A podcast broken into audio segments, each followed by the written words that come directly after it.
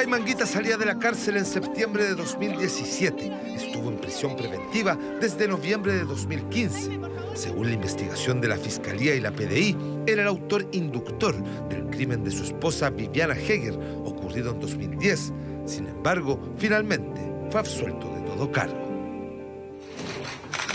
El viudo de la contadora recuperó su libertad tras 657 días y en 2019 decidió demandar al Estado de Chile por 2 mil millones de pesos. Realmente el sistema debe tratar eh, de evitar por todos los medios que existan situaciones como la que usted me indica. Los antecedentes que entregue a Anguita va a depender, ¿no es cierto?, de las alegaciones que pueda hacer el Estado de Chile frente a la actuación de los, sus agentes y el tribunal tendrá que resolver si efectivamente se produjeron, ¿no es cierto?, los perjuicios y si se amerita una indemnización son parte de los conceptos que aparecen en distintos documentos de la PDI que conforman un sumario que se hizo por esta investigación y que terminó con seis funcionarios sancionados, uno de ellos destituido. Un informe que hoy es una prueba a favor para Anguita, ya que en él se reconocen negligencias en la investigación. Una de las más controvertidas es la inspección al domicilio de la familia cuando se denuncia la desaparición de Viviana Heger, en especial la guardilla, donde finalmente fue encontrado el cuerpo de la mujer.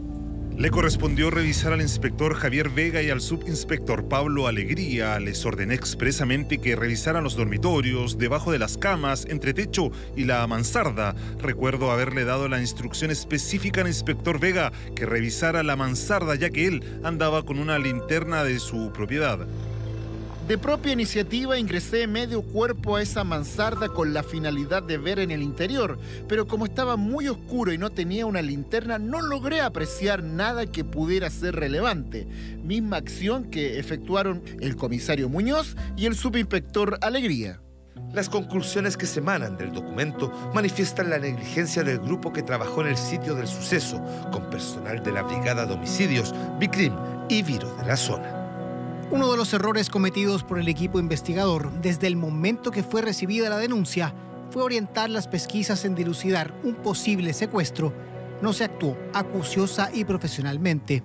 Todos estos antecedentes de forma evidente van a ser muy contundentes para la acción civil que está siguiendo la persona que fue imputada y que fue absuelta en esta investigación y van a ser antecedentes absolutamente importantes para que se pueda determinar si procede o no la indemnización de perjuicios que se está requiriendo. Consultada la PDI sobre este informe, manifestaron en un comunicado que en 2011 implementaron procedimientos policiales y protocolos de actuación policial que fueron instruidos a todo el personal.